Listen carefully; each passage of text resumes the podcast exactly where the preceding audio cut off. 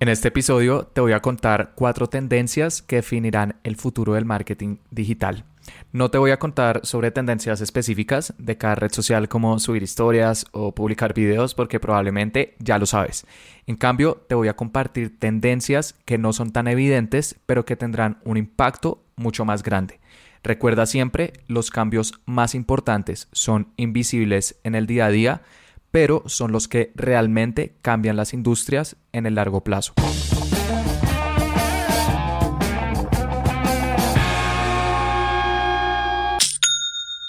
Hola, bienvenido a Aprende y Vende. Mi nombre es Felipe y el objetivo de este podcast es ayudarte a vender por Internet compartiéndote cada semana cuáles son las estrategias que utilizo con mis clientes para que tú también las puedas aplicar con tu negocio. Y el día de hoy quiero mm, hacer un episodio que sea un poco estratégico. No te voy a contar sobre mm, una táctica o algo puntual que esté funcionando, sino que quiero dar un paso atrás y hablar sobre cuáles son las tendencias más grandes que determinarán el futuro del marketing digital. Algunas de estas tendencias puede que ya las conozcas, pero estoy seguro que van a haber otras que te van a sorprender. Entonces empecemos con la primera, metaverso. En octubre del 2021, Facebook cambió su nombre y pasó de llamarse Facebook Inc. a Meta Inc. Y esta nueva empresa, Meta, va a ser la dueña de todo el consorcio de aplicaciones de Facebook e Instagram. Es decir, va a ser la dueña de Facebook, Instagram, Messenger, WhatsApp, entre otros. Estas aplicaciones no van a cambiar su nombre, no van a cambiar su funcionamiento, sino que es un cambio interno. Y Facebook decidió hacer este cambio porque según Zuckerberg, el futuro del Internet es el metaverso que es una versión futurista en la cual la realidad física y la realidad virtual se entrelazan a partir de dos industrias que han crecido bastante recientemente. La primera es la realidad virtual, que consiste en que las personas se colocan unas gafas e ingresan a una realidad 3D a través de un avatar. Y la otra es realidad aumentada, en la cual las personas tienen interacciones digitales en su día a día, como por ejemplo con hologramas. Entonces, Zuckerberg está tan seguro de esto que decidió cambiar el nombre, apostarle completamente para que Facebook ya no sea percibida como una empresa de aplicaciones, de redes sociales, sino una empresa del metaverso. Esto es algo que naturalmente va a tomar tiempo y también una inversión muy alta, pero uno de los principales jugadores de esta industria va a apostarle a esta eh, nueva realidad que va a contener realidad virtual y realidad aumentada y debemos empezar a prepararnos. ¿Y cuáles son las acciones que deberías tomar? Porque es importante saber cuáles son las tendencias que se están moviendo, pero más importante aún saber cómo las podemos aprovechar, cómo podemos surfear estas olas. Con esta primera tendencia, que es el metaverso que se viene, te recomiendo que empieces a aprender de realidad virtual y de realidad aumentada. Con realidad virtual, Facebook ya está probando anuncios. Desde junio del 2021 empezaron a probar anuncios en algunos juegos, de modo que mm, las personas están con su avatar navegando en estos universos y hay eh, unas partes en las cuales ya pueden empezar a ver publicidad. Esto claramente está en desarrollo, eh, necesita ser mejorado, pero presenta una oportunidad muy interesante para que las empresas puedan promocionar sus productos o servicios a través de realidad virtual. Y por otro lado, con realidad aumentada, esto ya está mucho más avanzado. Eh, por ejemplo, mm, hay anuncios que Facebook ha estado probando desde hace aproximadamente dos años que tengan realidad aumentada. Y por ejemplo, si alguien ve un anuncio, no sé, de mm, una silla, le gusta, le puede dar clic y va a prender la cámara para que la persona pueda ver cómo se ve esa silla dentro de su hogar. En este momento no está disponible para eh, todos los anunciantes, únicamente para un grupo selecto porque se encuentra en prueba pero es algo que me parece que va a ayudarnos a vencer una barrera muy importante que siempre ha tenido el Internet y es la pantalla. Por más de que tus fotos o videos sean increíbles, hay una pantalla, entonces las personas como que tienen que imaginarse cómo se les va a ver tu producto o servicio, pero a través de esto realidad virtual ya van a poderlo ver aplicado en su día a día antes de comprarlo. Imagínate, por ejemplo, no sé, poderte probar ropa, accesorios, calzado desde tu celular antes de decidir si comprarle a una empresa. Me parece que esto aumenta la transparencia que hay en las transacciones online y eh, todos van a ganar. Entonces, ¿cómo puedes empezar a aprender, por ejemplo, de realidad aumentada? Hace muy poco, en noviembre del 2021, Facebook lanzó un curso en el cual explica a las personas cómo pueden empezar a crear este tipo de publicaciones. Se necesita una herramienta que se llama Spark AR, AR de Augmented Reality, eh, realidad aumentada en inglés. Y en este curso, que tiene una duración de cuatro horas y media, aprenderás los fundamentos. La verdad es un poco técnico, tienes que saber de edición de video, pero te va a ayudar a empaparte, a entender cómo funciona esta industria y además estar a la vanguardia. La segunda tendencia que definirá el futuro del marketing digital es la privacidad. Hasta el momento, empresas como Facebook o bueno, Meta o Google han tenido acceso a una cantidad de información increíble de sus usuarios.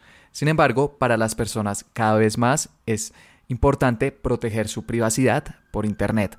Ya no quieren que las estén rastreando, hay más conciencia al respecto, por lo que ya han empezado a ver diferentes medidas que poco a poco están protegiendo los datos de las personas por Internet.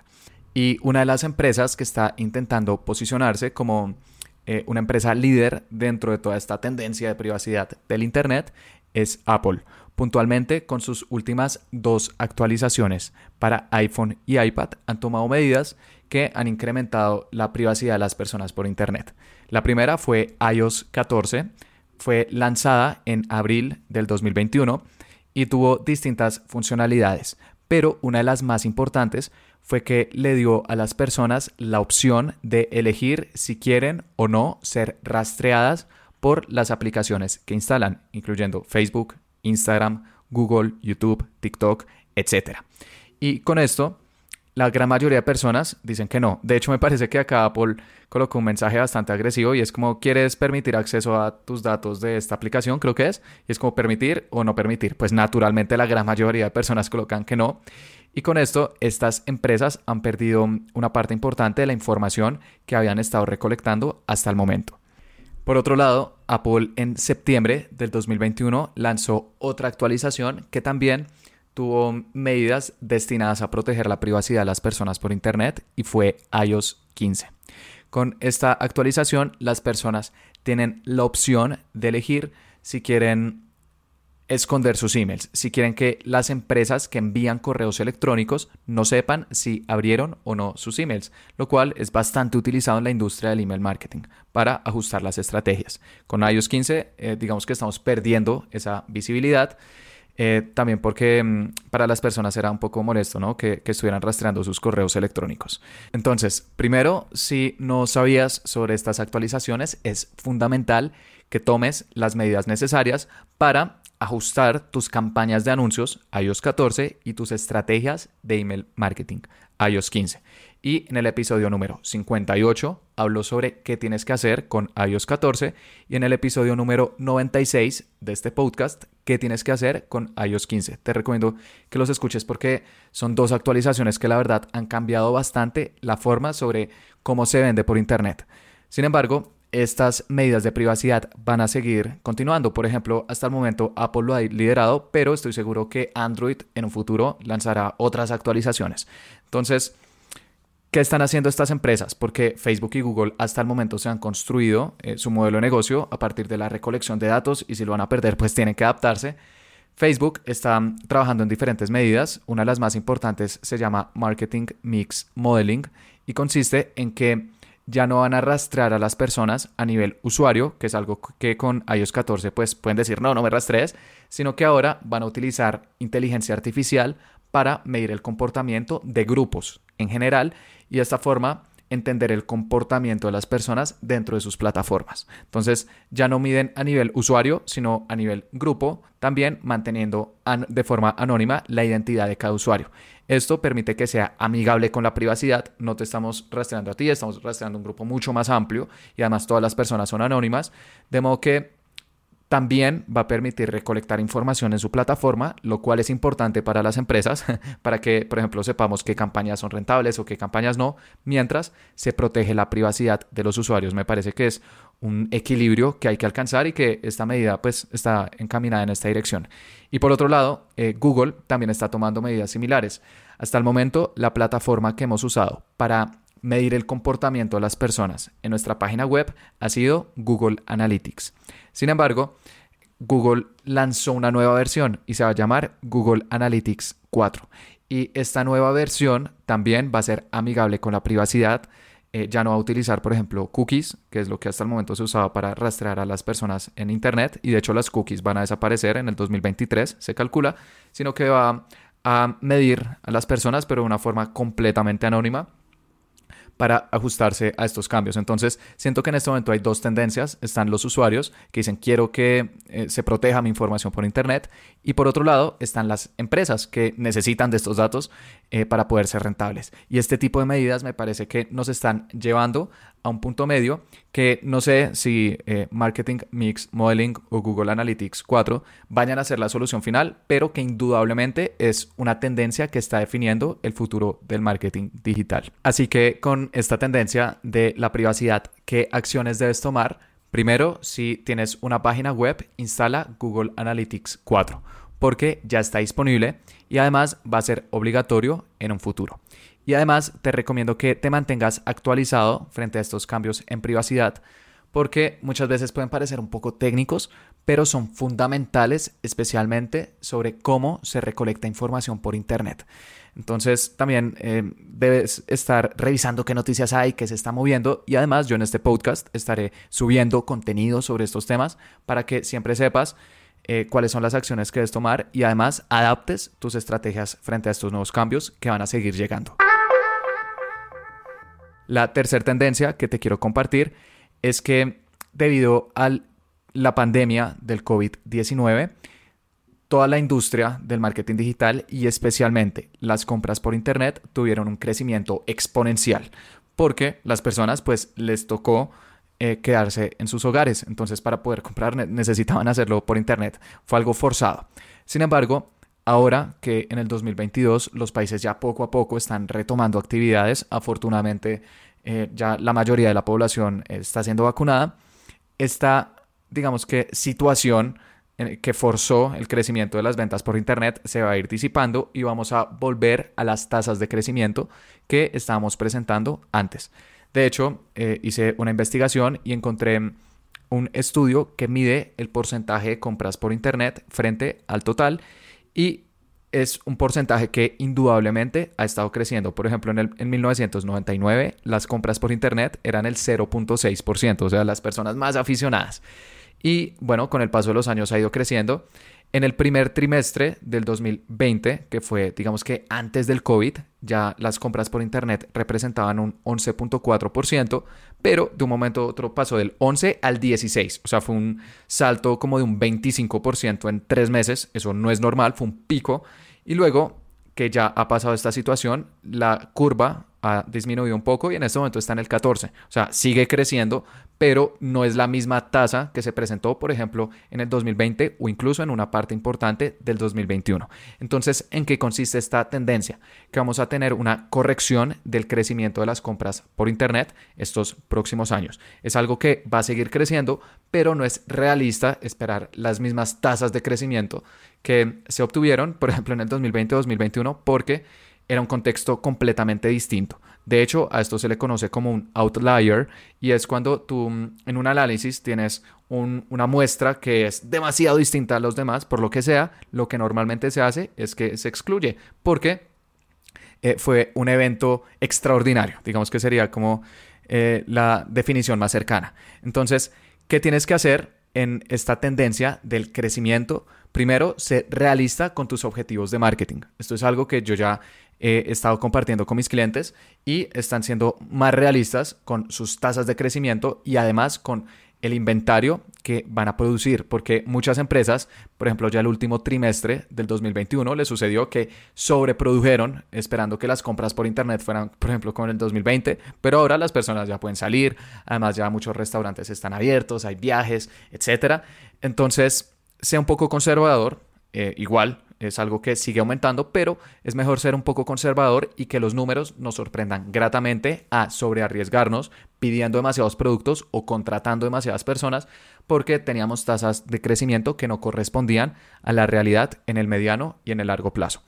Y otra acción muy importante que debes tomar con esto del crecimiento es que todas las industrias al principio crecen a un ritmo acelerado, pero a medida que alcanzan eh, cada vez más usuarios, se va ralentizando hasta que llegan a una etapa de madurez. Esto siempre sucede y estoy seguro que va a suceder con el marketing digital.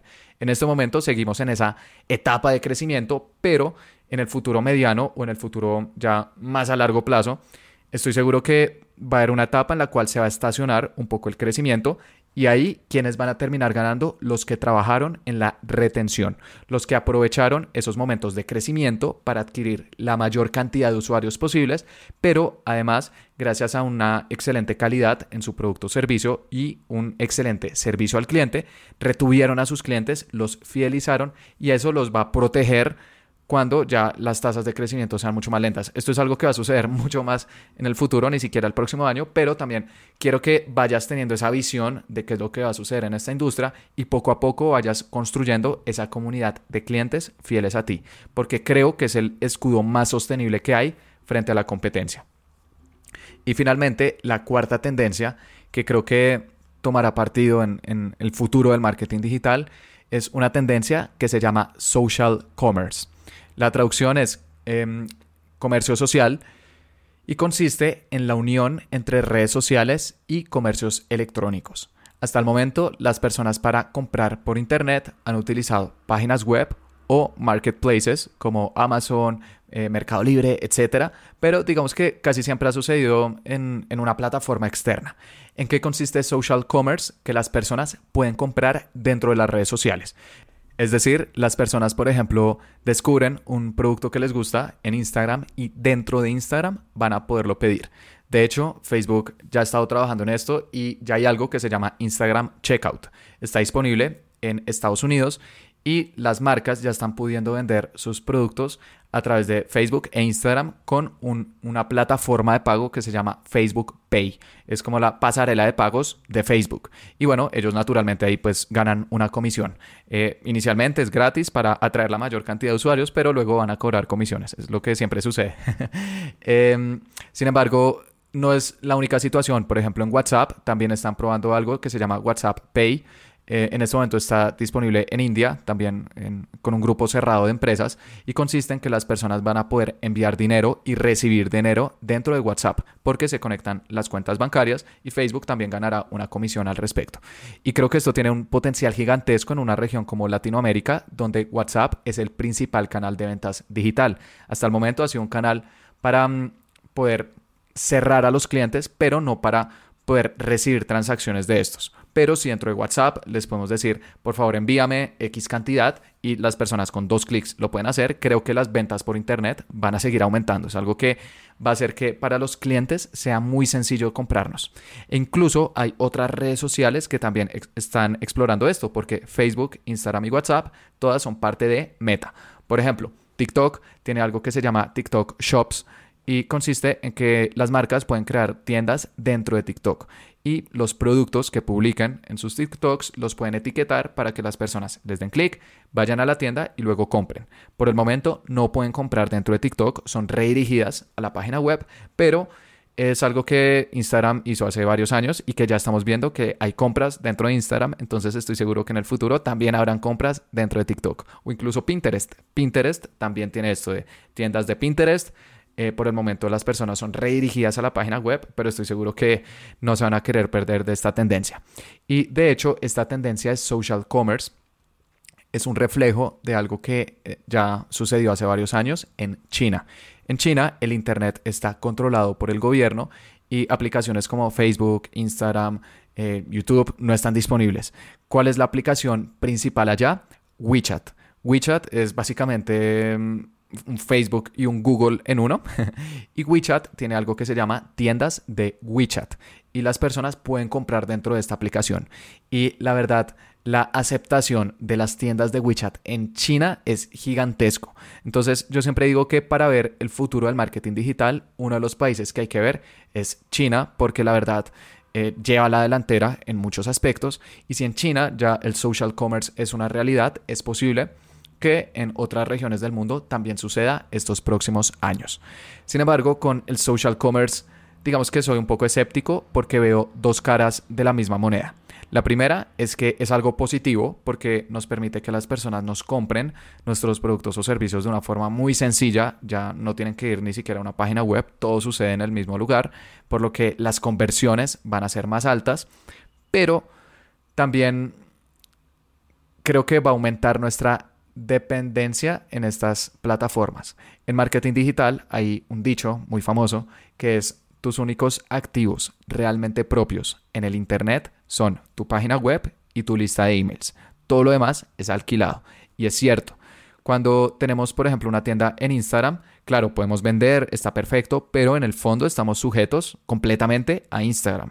Y si por alguna razón desean cerrar nuestra tienda por X o Y motivo, porque también ha sucedido, nos vamos a quedar prácticamente sin empresa. Claro, hay unas políticas que debemos cumplir, pero muchas veces estas políticas pueden tener áreas grises que nos pueden colocar en posiciones de vulnerabilidad. Entonces, como yo lo veo, claro, hay que aprovechar estas tiendas en redes sociales para abrir nuevos canales de venta y llegarle a más clientes, pero también manteniendo nuestra página web, que es como nuestra casa en Internet, de la cual somos propietarios. Los otros canales son canales en los cuales estamos en alquiler y al final si el propietario decide sacarnos, que va a ser Facebook, Google, TikTok, Pinterest, quien sea, tendremos que eh, asumirlo porque al final son sus políticas. Entonces, con social commerce, ¿qué acciones te recomiendo que tomes? Primero, que abras tu tienda en estas redes sociales, que consigas más clientes, perfecto, pero segundo, no descuides tu página web. Tu página web es tu casa, entonces sigue trabajando en esto y además cuando alguien te compra en tu página web, también recolectas correos electrónicos, que es otro activo que puedes utilizar cuando desees. Así que estas fueron cuatro tendencias del marketing digital que siento que no son tan evidentes en el día a día porque son eh, mucho más macro, pero que estoy seguro que van a definir el futuro de esta industria eh, en el mediano y en el largo plazo. Y cuando miremos para atrás nos daremos cuenta que siempre estuvieron ahí. Así que bueno, eso fue todo por este episodio. Espero que te haya gustado, que hayas aprendido y lo más importante, que lo vayas a aplicar. Y te invito a que te suscribas porque todos los jueves estoy subiendo episodios sobre cómo vender por internet. Muchas gracias.